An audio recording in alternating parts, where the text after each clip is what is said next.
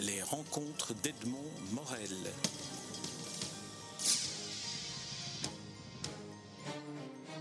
Alain Berenbaum, nous nous rencontrons à l'occasion de la parution de votre dernier roman en date, La Fortune Guttmeyer, paru chez Genèse Édition comme vos derniers, vos romans. Euh, La Fortune Guttmeyer, sous-titré Une nouvelle enquête de Michel Van Loo. Alors, est-ce qu'en deux mots, vous pourriez nous, nous, nous, rappeler comment est né ce personnage de détective bruxellois euh, revendiquant sa bruxellité, pourrait-on dire, euh, de, de, Michel Van Loo, et, et, et comment, euh, comment il est né et comment il a évolué? Oui, au départ, c'était un livre unique dans, dans ma tête qui, et qui s'est appelé, qui, a été, qui est paru, qui s'est appelé Péril en ce royaume. c'est un, un livre qui est né un peu bizarrement. Jusqu'à, jusqu'alors, je n'avais pas écrit de romans policiers assumés, même si j'aime bien l'outil qu'est le, polar pour euh, décrire la société, mais je, je n'avais pas euh, assumé le, polar comme euh, tel, et j'étais pas allé jusqu'au bout du polar, c'est-à-dire en utilisant réellement tous ces codes. Euh, pourquoi je l'ai écrit comme ça? Nous, étions là en 2007, je pense, c'est-à-dire en tout cas l'année euh, où il y a eu à l'époque la plus grave crise institutionnelle euh, qui a suivi les élections législatives et où, euh, époque à laquelle les reines avaient été confiées euh, à un homme dont le nom aujourd'hui ne dit plus rien, qui s'appelait Yves Le Terme, les choses disparaissent très vite, mais il avait un nom évidemment prémonitoire, euh, et euh, qui essayait, mais de manière assez raide, de former un gouvernement de coalition, comme toujours en Belgique, et qui n'y arrivait pas. Et donc, pour la première fois, on avait, je pense, le sentiment que de manière sérieuse, l'éclatement de la Belgique était un des scénarios possibles. Alors que jusqu'alors, on l'avait un peu agité euh, de manière ironique ou comme une espèce de vague science-fiction. Et donc, ça, m'avait beaucoup, euh, beaucoup frappé et beaucoup heurté d'ailleurs. Et, donc, je me disais, c'est vraiment une page d'histoire qui, qui, se tourne et qui se tourne dans le, dans le mauvais sens. D'où le titre que j'avais tout de suite eu envie de donner à mon prochain livre qui s'appelait Péril dans ce royaume, au fond pour parler de mon amour de la Belgique, de cette Belgique-là en tout cas. Bon. Euh, et puis je me suis rendu compte que parler de la Belgique euh, en en faisant un roman contemporain, ce que je faisais d'habitude, je n'y allais pas y arriver parce que l'histoire allait plus vite que, euh, que, celle que je pouvais imaginer. Elle était d'ailleurs plus délirante aussi. Et donc, j'avais eu à ce moment-là besoin de remonter. Et je suis remonté dans l'histoire en 1947 parce que c'est mon année de naissance. Et qu'au fond, c'était un peu ma Belgique à moi que je racontais, d'où euh, le choix d'ouvrir Péril dans ce royaume le 8 janvier 1947, qui est ma date de naissance ne l'oubliez pas lors de vos prochains cadeaux. Mais si nous sommes en juin, donc je ne vous souhaite pas un bon anniversaire. Non. A posteriori ni a priori, on est, on est, on est trop mal placé. Notez-le pour la prochaine fois. Mais donc, voilà. et, et, donc, alors à ce moment-là, je suis, je suis parti dans une histoire qui forcément racontait la Belgique de 1947 avec ses tourments, euh, la question royale, euh, les tensions entre, au sein de la gauche, euh, entre staliniens, communistes, les autres mouvements communistes, les socialistes, les, syndicats. Et, donc c'est sur ce fond-là que, que j'ai eu envie de, raconter l'histoire de, de ce détective qui est alors devenu dans ce livre-là et dans ma tête pour un one-shot, euh, euh, comme on dit en français, euh, le, guide de ce récit autour de, cette Belgique imaginaire, qui comportait d'ailleurs des, éléments personnels importants, puisque mon père, le pharmacien Hubert dans le livre, était présent et était un peu le sage de, une bande de, personnages qui entouraient Michel Vanneau et il avait d'ailleurs un bébé qui venait de naître. Donc il y avait là une part clin d'œil au pied de nez qui m'amusait beaucoup. Et puis quand j'ai terminé ce livre, ça m'a je, me suis dit, j'en ai encore beaucoup sur la pédale et j'avais envie, je me suis dit, tiens, je vais continuer à parler euh, de la Belgique euh, des années 40 parce que finalement je, je m'y suis senti bien et j'avais des choses à en dire et que c'était pas terminé qu'entre-temps la Belgique allait de plus en plus mal sur le plan politique donc euh, il y avait de quoi faire. C'est vrai qu'on n'est pas encore arrivé aux années 80. Hein oui, non, j'ai encore, voilà, c'est ça, j'ai encore une cinquantaine d'albums, de, livres devant moi. Mais euh, donc après ça, j'ai été promener mon personnage au Congo belge, dont les premiers affres de la, décolonisation et, des tensions avec les Belges. Et puis, euh, j'ai continué euh, un, troisième volume également dans la fin des années 40 qui se passe dans les milieux d'immigration. Alors j'aurais pu choisir l'immigration juive, puisque mon père, toujours le pharmacien Hubert, toujours présent dans ses livres, euh, est, un immigré juif polonais. Mais euh, j'avais du mal à ce moment-là à mêler fiction et réalité. Et donc j'ai préféré continuer dans la fiction, et tant qu'à faire, alors j'ai choisi l'immigration où, la où je me sentirais plus à l'aise dans la fiction, justement, et où je ne prendrais pas les pieds dans la réalité. Et euh, j'ai euh, euh, fait promener mon malheureux détective Michel Vanneau dans les milieux de l'immigration italienne, et le livre s'appelait La recette du pigeon à l'italienne. Voilà, alors je me suis dit que l'histoire s'arrêtait là, j'avais une trilogie qui se passait en 47, 48, 49, et c'était très bien comme ça.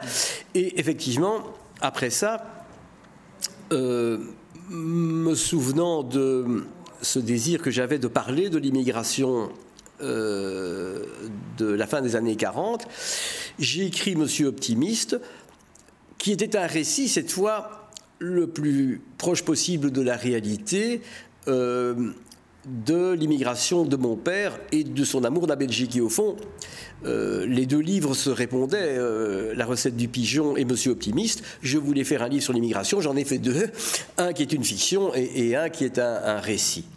Euh, voilà. Et puis, quand j'ai terminé Monsieur Optimiste, euh, je me suis rendu compte que j'avais envie de continuer avec Monsieur Optimiste, cette fois-ci sur le plan de la fiction, et comme je racontais dans et c'était un, point important de Monsieur Optimiste, que mon père, amoureux de la Belgique, euh, plus belge que nature, avait tout de même une sérieuse faille, puisque après la guerre, euh, j'avais retrouvé des documents euh, où il avait demandé de pouvoir immigrer en Palestine, ce qui montrait que son amour de la Belgique était à géométrie variable. Bon. Et donc j'ai eu envie, en quelque sorte, de l'envoyer en Israël faire ce voyage qu'il n'avait pas fait à l'époque. Euh, et, donc je, l'ai accompagné de Michel Vanneau et au fond, dans ce volume-ci, Hubert est un personnage devenu aussi important que, Michel Vanneau. Si vous permettez, j'aimerais revenir à, j'ai sans doute mal formulé ma question, à ma question initiale, qui était plus. pourquoi, pourquoi? Non, non, pas du tout. non, non, non, pas du tout, pas du tout. Mais comme euh, euh, le personnage que vous avez choisi, que vous avez créé de Michel Van Loo, est un personnage qui appartient évidemment à, au genre, au roman de genre policier, mais vous avez choisi de lui donner cette forme un peu euh, du détective blasé dans un petit bureau, dans une petite officine qui ne marche pas trop, ce qui lui permet d'avoir une sorte de, de détachement par rapport à ce qu'il subit, par rapport à ce qu'il vit et par rapport à ce qu'il rencontre. Euh, pourquoi avoir choisi ce mode de la, de la dérision euh, qui, aujourd'hui, avec la fortune Guttmeyer, me semble-t-il, vous oblige à aborder de, des, sujets beaucoup plus sérieux, comme euh, la déportation, le camp de Thérésine, etc. Est-ce qu'il n'y a pas là un, décalage, je dirais, qui se situe entre la perception que peut avoir un personnage un peu ridicule de sujets comme celui-là, alors qu'à travers Monsieur Optimiste, vous aviez parlé de vous à la première personne, et on aurait pu penser que euh, Michel Van Loo était arrivé au, bout de son parcours pour vous, l'écrivain? Oui, c'est une question interpellante sur le plan littéraire, c'est vrai, et sur le plan de la création. Euh, au départ, Michel Van Loo, au départ, le projet était sérieux, puisque euh, j'essayais pas d'écrire un faux roman policier de 1947, même si j'y mettais les ingrédients d'époque. Aujourd'hui, on n'utilise plus un détective privé, ça n'a plus beaucoup de sens.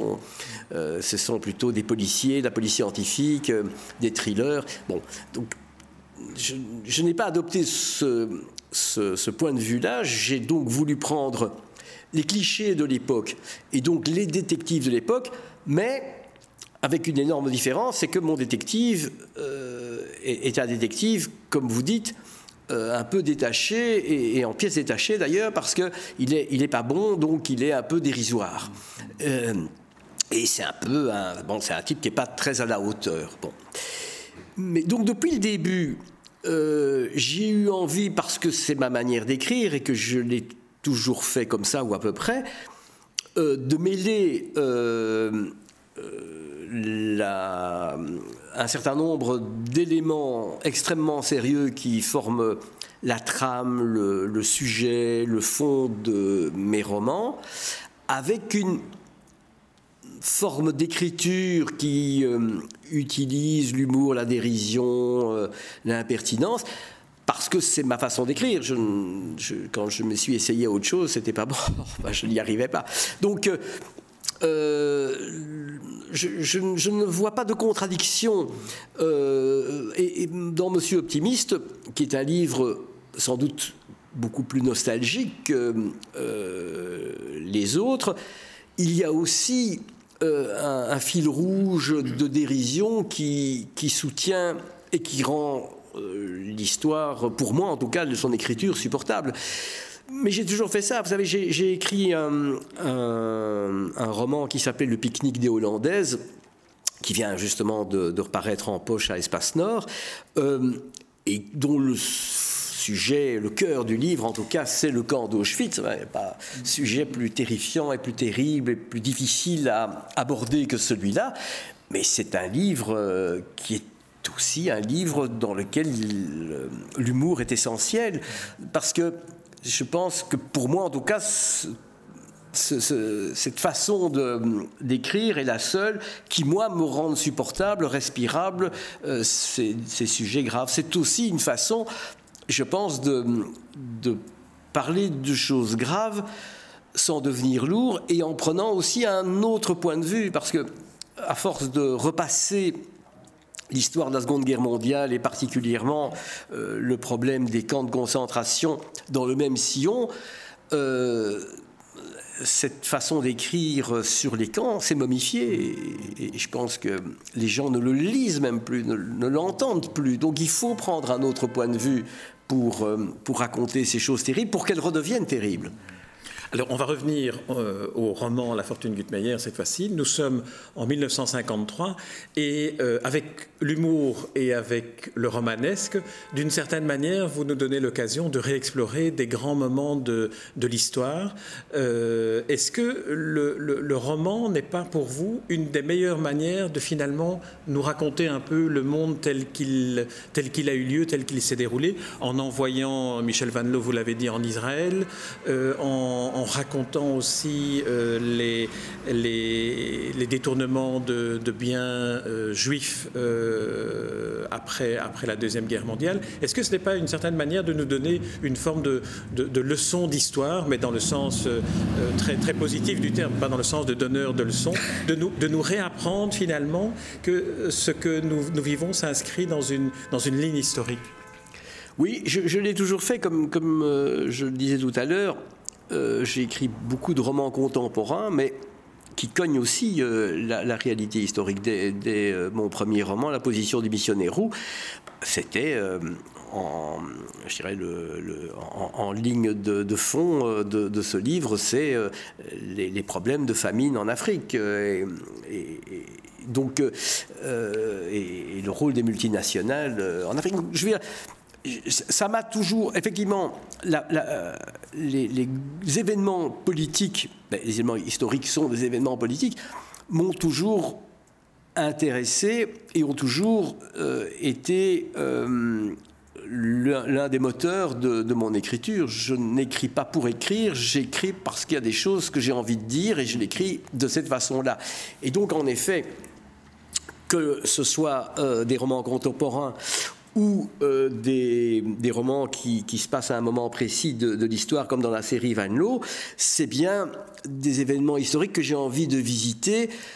Et ce qui m'importe, en effet, ce n'est pas de me mettre à l'époque et de raconter une page d'histoire, mais plutôt euh, de raconter l'écho contemporain de ces événements historiques. C'est pour ça que je disais à propos de Péril en ce royaume que ce qui m'a fait écrire Péril en ce royaume, c'est pas, euh, je sais pas, la question royale en 1947 ou les bagarres entre Trotsky et Saligny en 1947 qui bon, intéressent plutôt les historiens que les écrivains de fiction c'est parce que ça a un écho contemporain. C'est ça qui m'intéressait. Même chose dans La Fortune Guttmeyer, où on est au tout début euh, de la création de l'État d'Israël. On est avec une population qui, pour l'essentiel, sort des camps de concentration et doit construire un nouvel État. C'est vrai que c'est ça qui m'intéressait. Alors, on a aussi dans, dans, le roman un portrait de Bruxelles. On voit, vous le disiez, que euh, Bruxelles est, une ville que, que vous aimez, une ville que vous savez aussi très bien, très bien raconter, notamment cette place des bienfaiteurs et la gueuse grenadine qui revient de manière récurrente. Mais, peu, mais peu dans ce livre aussi, puisque une fois en Israël, le pauvre Michel Vanloo ne trouve pas une goutte de sa boisson.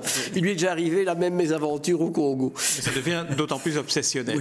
Mais vous l'emmenez aussi dans la prison de forêt. Alors là, votre détective Michel Van Loo, on a non seulement un portrait d'Israël naissant, de l'État naissant, un portrait de la place des bienfaiteurs, mais aussi alors toute une scène qui se passe dans, dans la prison de, de, forêt. Alors là, votre expérience d'avocat vous a aidé à, construire? Et non de prisonnier, oui. Je n'ai pas encore été enfermé à forêt, mais en effet, la, la, prison de forêt est aussi horrible que la prison que je décris, qui est un peu celle du comte de Monte Cristo, en fait. Euh, oui, sans doute, parce qu'effectivement, comme, comme jeune avocat, j'ai fait du pénal et donc euh, je me suis rendu plusieurs fois à cette prison de forêt. Or, il y a déjà bien des années, comme on m'a dit, qu'il n'y a eu absolument aucune modification. Donc, je n'ose pas imaginer euh, dans quel état elle est ces jours-ci.